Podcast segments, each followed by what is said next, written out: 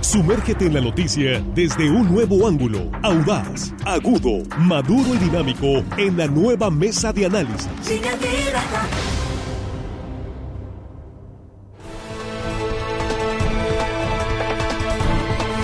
Aquí estamos ya en la mesa de análisis de línea directa, así un poco colgaditos por el tiempo, el tema de las eh, lluvias, pero ya estamos aquí en este espacio de análisis, de debate, de discusión y siguen siendo, por supuesto, estos temas de interés de la audiencia. Y nos da mucho gusto saludar esta mañana a nuestros compañeros. Ya les comentamos el tema, ¿no? El manejo de las presas. Tenemos un experto. En un momento vamos a hacer contacto con el ingeniero Marco Antonio Parra ex director nacional de infraestructura hidroagrícola de la Comisión Nacional del Agua. Saludos compañeros. Jesús Rojas, ¿cómo estás? Jesús, buenos días. ¿Qué tal, Víctor? Buenos días. Buenos días para el auditorio. Buenos días para los compañeros. Y sí, pues una lluvia que no se que no paraba, ¿no? Desde toda la madrugada, por lo menos aquí en el centro del estado y eh, desde la noche de ayer en el sur de Sinaloa. Sí, en la zona centro-norte también ya tenemos problemas por las lluvias acumuladas. Saludo a Juan Ordorica. ¿Cómo estás, Juan? Buenos días. Buenos días, Víctor, compañero de la mesa, amigos de la producción. Y hello, estimada audiencia. Hoy martes, casi viernes, que nos escuchan. martes, casi viernes, el optimista. Sin remedio. Ya casi, ya casi. Ya casi viernes. Armando Ojeda, ¿cómo estás? Buenos días. Muy buenos días, Víctor, también. Los saludo con mucho cariño, con mucho afecto, compañeros, a todos ustedes de la producción y a toda la gente que nos escucha aquí en nuestro queridísimo estado de Sinaloa. ¿Y? Más allácito de nuestras fronteras que está la gente con nosotros, atenta, Víctor, buscando la información real y oportuna. Y nosotros muy agradecidos, por eso además, gracias por compartir esta transmisión en vivo. Información verdaderamente importante la que eh, vamos a, a, compartirles en este momento en la mesa. Tenemos varias preguntas que hacerle al ingeniero Marco Antonio Parra, sinaloense, por cierto, paisano nuestro experto en estos temas de, manejo de presas, de tecnología hidráulica, y está en estos momentos vía Zoom. Vamos a saludar al ingeniero Marco Parra. Él es actualmente eh, consultor eh, privado en esos temas de infraestructura hidroagrícola. Y antes que nada, pues muchas gracias por estar con nosotros en la mesa de análisis de línea directa. Marco, ingeniero, ¿cómo estás? Muy buenos días a todos, Víctor, a, tu auditorio, a todos en la mesa, con el gusto de estar eh, al aire, cuando menos con nuestros paisanos y con el, con el gusto de saludar a todos, a Juan Ordorica, Jesús Rojas, a Armando Ojeda ahí en la mesa, y estoy a sus órdenes. Gracias eh, a, a la distancia, pero aprovechamos tu experiencia, aprovechamos tus conocimientos en momentos importantes para el país. Yo quisiera si fueras tan amable, nos dieras, aunque sea brevemente, el panorama nacional de cómo están las presas, que pasamos de pronto de una sequía severa en la región noroeste del país a situaciones de riesgo por, eh, por el nivel en que están alcanzando ya algunas presas de estados como Sinaloa. ¿Qué nos puedes comentar al respecto, por favor? Bueno, en términos generales, yo creo que la, actual temporada de lluvias, como, como ya se ha visto, ha sido, es, muy favorable, está siendo todavía muy favorable. No hay que perder de vista que todavía nos quedan dos meses, septiembre y octubre, de, posibles aportaciones importantes. Entonces, a nivel nacional, yo quiero platicarles muy rápidamente, se tienen alrededor de 836 grandes presas que son manejadas eh, en, todos los, a nivel nacional por un organismo que se llama Comité Técnico de Operación de Obras Hidráulicas, que lo cabeza la Conagua, pero en el cual participan autoridades tanto de otras dependencias, Comisión Federal, la Sedena, el propio Servicio Meteorológico Nacional, eh, la Marina, que, que, confluyen en ese comité para determinar cuál es el manejo más, más adecuado de la infraestructura hidráulica a nivel nacional. No hay que perder de vista que son la parte de presas, pero algo también muy importante es el tema de los cauces. Como, como estaba escuchando hace un rato, pues hay escurrimientos locales que pueden causar muchos problemas y donde la autoridad estatal y local debe estar, creo, muy, muy pendiente. Para el caso eh, estatal es muy importante comentar, Víctor, a todo el auditorio, que bueno, se tienen clasificados 51 ríos más importantes a nivel nacional. Sin embargo, nuestra entidad creo que es de las más agraciadas, porque tenemos ahí siete ríos importantes de los 11, digamos, son 11 principales, pero siete son los más importantes en la entidad, que bueno, que aportan importante volumen de agua hacia las presas del estado de Sinaloa y que bueno, en un momento dado pueden, pueden causar alguna situación de riesgo que en este momento no lo hay, hay que decirlo muy claro. Yo creo que los niveles que tienen actualmente las presas a nivel nacional y en específico a nivel estatal, creo que están en, en muy buen nivel. Todavía tienen capacidad de almacenamiento. Ah, bueno, esa es una muy buena noticia. Vamos contigo, Jesús Rojas. Te escucha el ingeniero Marco Antonio Parra. ¿Qué tal, ingeniero Parra? Un gusto en saludarle. Eh, mi pregunta sería como dos en una. La primera es, ¿este comité qué criterios toma? Nada más la cantidad de agua que tiene, es decir, el noventa y tantos por ciento, para poder eh, comenzar los desfogues. Eso es una. Y la otra es, ¿en qué momento, cuando se toma la decisión, se entera las autoridades, por ejemplo, municipales? Ok. Aquí hay dos términos en, cuestión de almacenamientos empresas que, se toman en consideración en este comité y que la, que la población también debe estar enterada. Eh, en términos coloquiales, en el manejo técnico, digamos, son, son dos niveles que se manejan empresas, que es el NAMO, que se refiere al nivel de aguas máximas ordinarias, es decir, este nivel es el que se maneja para una operación adecuada en las presas y es el que se toma en cuenta para el suministro de agua potable y de riego con esa planeación que, en los ciclos agrícolas y eh, siguientes años se deben de dar. El otro importantísimo, que es el NAME, que, también, que es el que se maneja en las presas, que es el nivel de aguas máximas extraordinarias, es decir, hay una diferencia de nivel y volumen entre el NAMO y el NAME. Aquí lo importante que tiene que tomar en cuenta el comité y que, y que así lo hace es cuando llega el NAMO, cuando llega el nivel de aguas máximas ordinarias, es cuando se dice que ya la presa está al 100%. Y es en ese momento que este comité determina el manejo adecuado de los niveles en las presas. Sin embargo, no hay que perder de vista que, que el nivel de aguas máximas extraordinarias nos permite otro colchón de almacenamiento para en un momento extraordinario que se puedan, que se puedan presentar precipitaciones mayores para que eh, se tenga seguridad en los cauces aguas abajo y lógicamente hacia la población. En el momento que el comité técnico detecta que ya se está llegando al NAMO, ahí es cuando se, se aplican las políticas de operación de estas presas para no poner en riesgo la infraestructura, la presa como tal y las poblaciones aguas abajo. Muy bien, vamos ahora con Juan Ordorica. Juan, te escucha el ingeniero Parra. Ingeniero Parra, buenos días, gracias por platicar con nosotros. ¿Cuál es el protocolo de seguridad a seguir cuando se abren las cortinas de las presas? ¿Cómo se avisa a la, a la población y cómo empiezan los planes de, digamos, para, para que la población pueda salir con tiempo. ¿Cómo funciona este protocolo? ¿Cómo podremos saber cuándo estamos cerca nosotros de ser una población, digamos, en riesgo porque se abren las cortinas de las presas? Bueno, aquí no hay que perder de vista que siempre existe la comunicación entre las autoridades federales, en este caso de la CONAGUA o el Servicio Meteorológico Nacional, que tienen a nivel regional. En Culiacán hay una regional que debe estar en contacto constante con las autoridades de protección civil, las autoridades estatales y las autoridades municipales, donde cuando ya se llega a esos niveles de desfogue, pues hay que tener la comunicación adecuada para que la propia protección civil y los municipios pueda fluir la información hacia la población.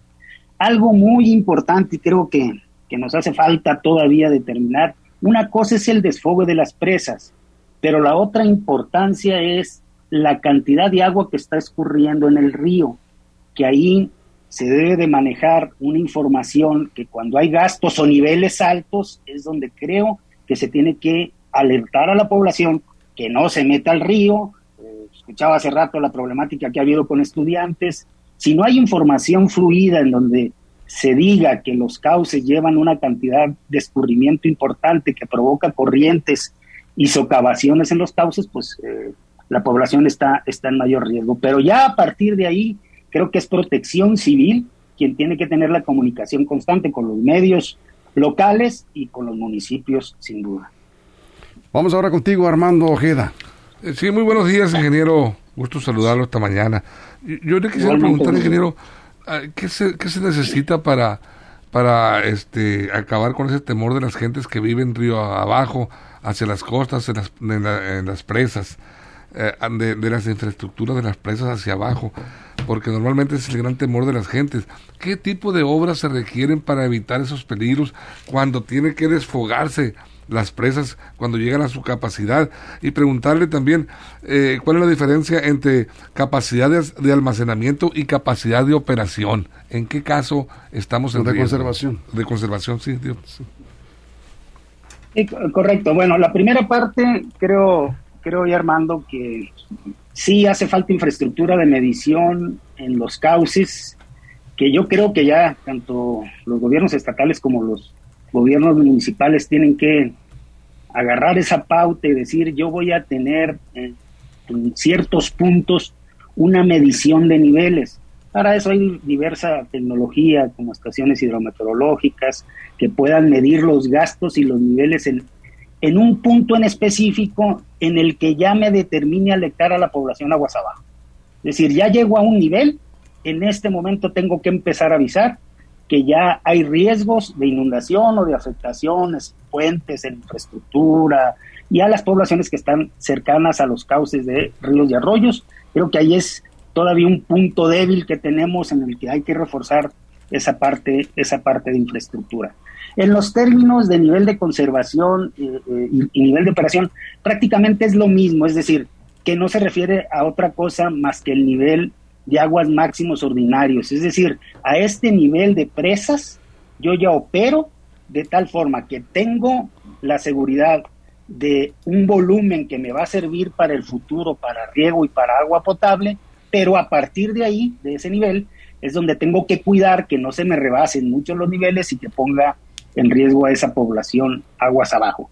Lógicamente, pues hay diferente, diferente manejo en la operación cuando hay un sistema de presas, como en el caso de, de Huites y la Miguel Hidalgo, que ahorita es muy favorable a cómo se está cómo se está manejando. Imaginémonos nada más que no estuviera Huites y que se estuvieran desfogando por la Miguel Hidalgo los 1.200 metros cúbicos por segundo en el cauce del río Fuerte, pues ya estuviéramos en, condiciones extremas de, de, peligrosidad. Afortunadamente están los dos vasos grandotes ahí en el fuerte que permiten un manejo adecuado del cauce. Sí, ya vemos que la Miguel Hidalgo ya subió, ¿no? Su, su nivel. Esto debido a los trasvasos de, de la Huites. Por cierto, ¿es trasvases o trasvasos? ¿Cuál es lo que es lo, correcto? Pues es un término de trasvase, es decir, eh, es, el que se maneja. Yo paso agua de un vaso de una presa a otro vaso de la presa trasvaso. aguas abajo. ¿Sí? Entonces, ese manejo eh, es importante, bueno, porque todavía Afortunadamente, como digo, este, la Miguel Hidalgo tiene capacidad de más de dos mil, de dos mil millones de metros cúbicos todavía, que ojalá se llenaran las dos presas, de tal forma que ya con eso se aseguraran prácticamente tres ciclos de riego hacia adelante. No, todavía creo que hay, hay mucha seguridad en cuanto al nivel de las presas ahí. Eso, aquí están llegando algunas preguntas. Estamos hablando con el ingeniero Marco Antonio Parra. Es experto en el manejo de obras hidráulicas, de tecnología hidroagrícola. Fue director nacional de infraestructura hidroagrícola de la Comisión Nacional del Agua y hoy es eh, consultor privado sobre estos temas. La presa Sanalona en Culiacán nos preguntan, eh, ¿qué margen de maniobra tiene la presa Sanalona en estos momentos, considerando eh, que los ríos están asolvados, que Culiacán se inunda en cuestión de horas? Y pues hay temor, eh, sin duda ahora ya no tanto por las eh, lluvias que no han sido tan intensas con este huracán, eh, pero sí, bueno, pues esta lluvia ahí, este pian pianito, pues ya está generando este niveles de, digamos, de en algunos en algunas calles y arroyos más o menos peligrosos. Y, y, bueno, pues preocupa la situación de la, de la presa Sanalona, ingeniero, ¿qué nos puede comentar para la audiencia en Culiacán? Todavía Sanalona, bueno, ya está por, por llegar prácticamente a su nivel de aguas máximos ordinarios, ¿no? Tiene hasta ahorita arriba de alrededor de 550 millones de metros cúbicos, pero todavía tiene capacidad de soportar otros alrededor de 200 millones de metros cúbicos que permiten un manejo adecuado. Creo que, que por la precipitación que se está presentando en el centro del estado todavía no hay un riesgo. Sin embargo, hay que tener pues ese cuidado de decir, ya en el momento que la presa llegue a un porcentaje importante del nivel, pues sí, sí tener los cuidados adecuados. Sin embargo, insisto, todavía hay un colchón entre el nivel de aguas máximas ordinarios, que es el NAMO, y el NAME, es decir, todavía permite un, un soporte de escurrimiento que no ponga en riesgo la población hacia aguas abajo, principalmente Culiacán. Eso es Jesús Rojas. Bueno, yo le quisiera preguntar cuáles eran estos siete ríos los más importantes y sus presas. Ahora, y entender también, en la parte positiva, el hecho de que las presas estén llenando estas capacidades, pues viene una ventaja de competitividad también para los ciclos agrícolas, como bien decía, ¿no? O sea, también e, e, es positivo esto que nos está pasando. No, por supuesto, por supuesto. Eh, los, los, siete principales ríos, bueno, pues son el Fuerte, Culiacán, el río Sinaloa, en la, zona de Guasave, eh, en la parte más al sur, pues está Baluarte y, el San Lorenzo, que también tiene una presa importante ahí, la, la, parte de, las obras de infraestructura, principalmente hasta hacia, el centro del estado, hacia el norte.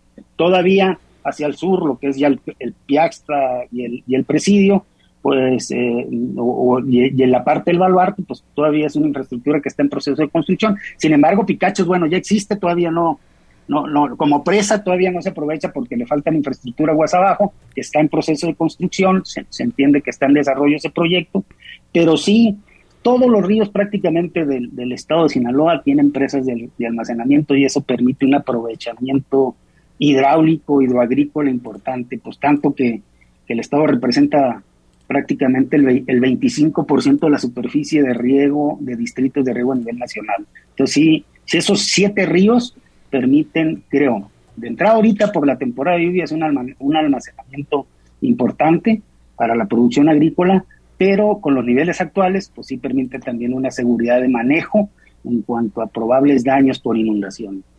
Eso es, Juan, vamos contigo, Juan. Ingeniero, ¿qué presas, ahorita si bien dice que tenemos una, una situación positiva en Sinaloa, pero ¿qué presas ve usted que en estos momentos tiene que ponerle mucha atención con agua y las autoridades en Sinaloa, digamos las que pueden estar en riesgo si sigue lloviendo los próximos días o semanas? Bueno, eh, sobre todo las, las presas pequeñas como la, la de Bacurato, la Eustaquio Buelna, la Guillermo Blake, que no, que, no, que no son presas que almacenan grandes cantidades de agua. Es ahí donde hay que tener ahorita el cuidado con las precipitaciones extraordinarias que se pueden presentar. Es decir, como ya no se va a poder almacenar mucha agua, es donde hay que estar muy atentos a que los niveles se manejen adecuadamente y de tal, de tal forma que el escurrimiento hacia los ríos pues sea el menor posible. Esas presas pequeñas son las que corren, creo, mayor riesgo de presentarse precipitaciones alrededor de los 150 milímetros en sus cuencas. Ya pudiera haber eh, un riesgo que hay que ponerle mucha atención. Muy bien. Armando, vamos a Sí, una pregunta más o menos eh, parecida a la que le hace Juan Ordorica, compañero aquí. Yo le, yo le quería preguntar precisamente, de acuerdo a la experiencia eh, que tiene usted y, bueno, el conocimiento de todas las presas, la infraestructura, yo le quería preguntar si se ha detectado o se detectó en su tiempo riesgos de fisuras de, de, las cortinas, de, de alguna cortina de las presas de Sinaloa, porque precisamente en Estaquio Buena, en Guamúchil, por ejemplo, la gente de la región ahí en Angostura, cuando ven muy alto ya el nivel hacia la cortina, cuando ya le falta dos metros, un metro, pues existe el temor de que se pudieran romper esa cortina. ¿Existe ese, ese riesgo, ingeniero, o no, o no, no hay nada que temer en ese sentido? Eh, hay un programa que se llama de, de, seguridad de presas en la cual regularmente se monitorea precisamente la estructura como tal. No hay un riesgo en el que se pueda, por eso son los vertedores, por ejemplo, ¿no? en el que se pueda dañar una estructura. Hasta el momento no se, no se han detectado puntos de alto riesgo.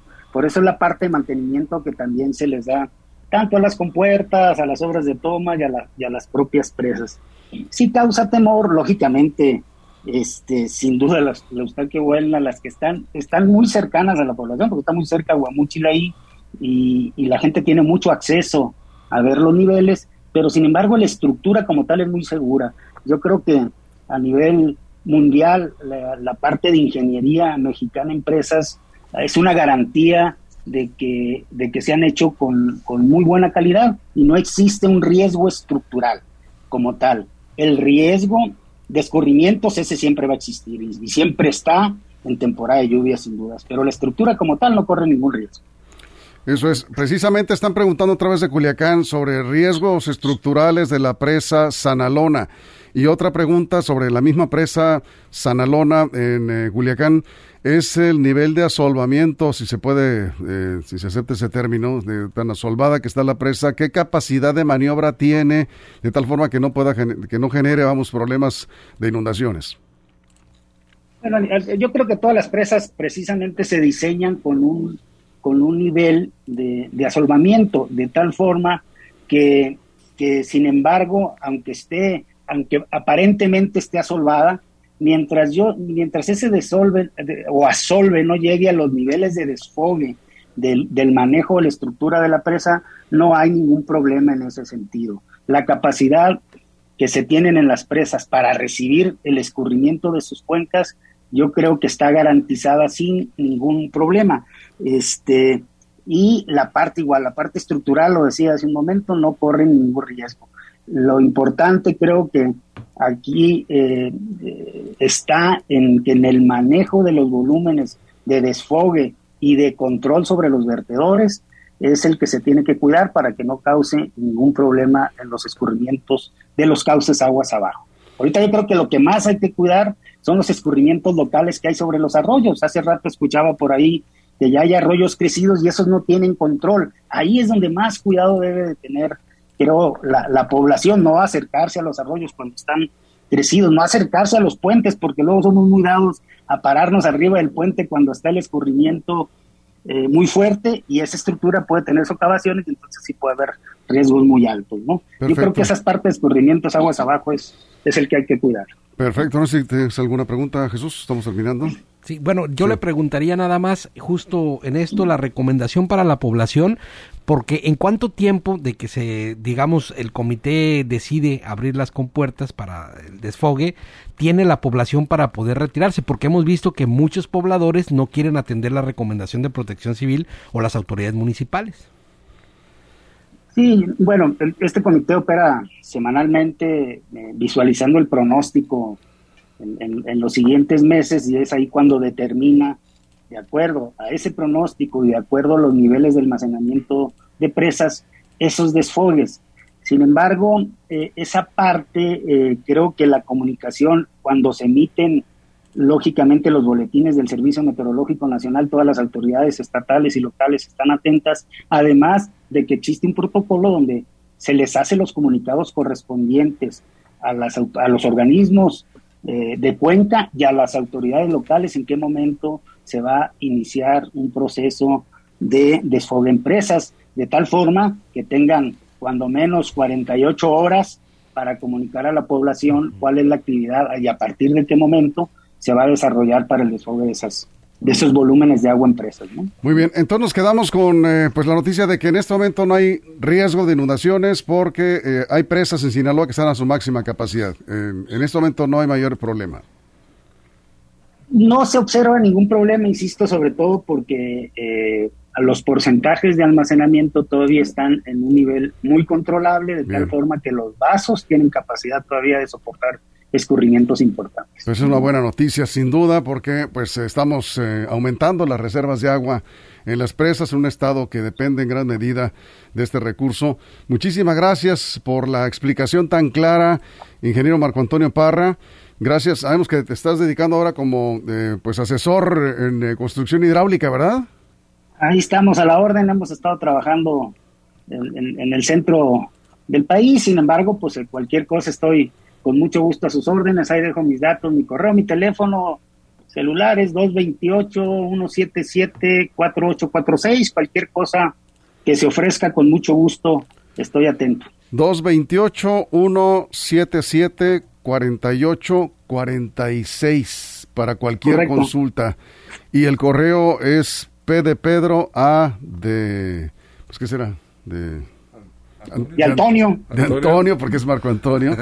Son sus iniciales, de hecho, ¿no? Sí, es correcto. Sí, P de Pedro, A de Antonio, C de casa, M de mamá, guion bajo 6, arroba hotmail.com. Cualquier consulta, pues ya está como siempre muy disponible. Marco Antonio Parra, como siempre, cuando fue su director eh, nacional de infraestructura hidroagrícola de la Conagua y ahora como consultor externo paisano sinaloense, por supuesto, con esta gran experiencia en este tema tan complicado. Muchas gracias, Marco. Con mucho gusto de saludar a tu auditorio, a todos los paisanos. Este, Víctor, muchas gracias y estoy a la orden. Y saludos a toda la mesa. Gracias, gracias, Marco Antonio Parra. Ahí lo tiene usted. Y de una manera muy clara, ¿no? La explicación.